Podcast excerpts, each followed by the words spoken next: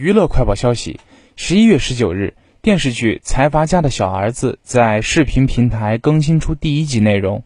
宋仲基饰演的男主角是韩国财阀集团当中的工作人员。该剧单集内容时长近八十分钟，可谓是足斤足两。同时，这部电视剧不仅单集剧情时长够足，而且叙事的影像风格也近似电影风格，有着非常严肃的冷峻感。题材内容方面，则是韩剧擅长的韩国财阀家族的讽刺剧。同时，这部电视剧不看到第一集的最后，是无法品味到奇幻色彩的浓郁性的。